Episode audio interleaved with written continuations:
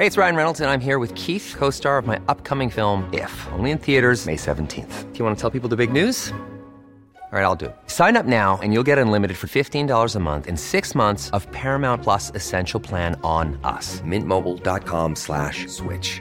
Upfront payment of $45 equivalent to $15 per month. Unlimited over 40 gigabytes per month. Face lower speeds. Videos at 480p. Active Mint customers by 531.24 get six months of Paramount Plus Essential Plan. Auto renews after six months. Offer ends May 31st, 2024. Separate Paramount Plus registration required. Terms and conditions apply if rated PG. Tengo comunicación en estos momentos con Gabriel Cuadri, usted lo conoce, ya lo estamos visualizando como un integrante de Futuro 21, además de ser ambientalista. Eh, Gabriel Cuadri, me da mucho gusto saludarlo, bienvenido. Al contrario, es contigo, Jesús. órdenes.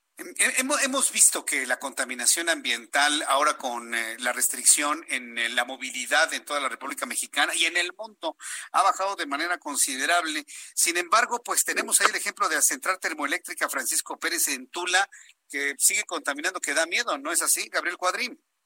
Sí, sí así es. Eh, y eso se debe a que esta central termoeléctrica funciona, bueno, es la segunda más grande del país, es importante decirlo. Sí. es una central termoeléctrica que opera prácticamente de, manera total con combustóleo. Y el combustóleo, pues como sabemos, es el combustible más sucio y más contaminante que existe. Entonces, eh, tenemos un problema muy serio de salud pública por enfermedades cardiovasculares, respiratorias, cáncer, eh, enfermedades cerebrovasculares y también en los últimos meses se han publicado ya varios estudios que demuestran que la contaminación atmosférica provocada por este tipo de plantas, por partículas muy pequeñas que se inhalan y entran a los pulmones, eh, son un factor que eleva la mortalidad por el COVID-19. O sea que hay un impacto serio en la salud incluso ahora en estas condiciones de pandemia. Bien, pero ahora, por ejemplo, este tipo de, plantas es posible reconvertirlas, porque bueno, yo recuerdo que, que, algunas termoeléctricas fueron reconvertidas a gas natural. Evidentemente se conectaron a un tubo del cual nos hace más dependientes de Estados Unidos, pero pues la reconversión a gas parece que funcionó mejor para evitar estos niveles de contaminación.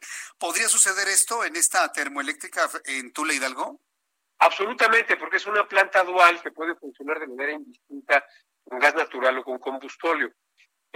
El problema es que el gobierno no ha permitido que se terminen los gasoductos que pudieran abastecer a la planta de Tula y también que el gobierno está obsesionado con el combustóleo y como eh, se está refinando más petróleo en Tula eh, y la refinación de petróleo genera como residuo al combustóleo, entonces el gobierno le encuentra como la única salida usar ese combustóleo quemándolo en las plantas termoeléctricas como la de Tula.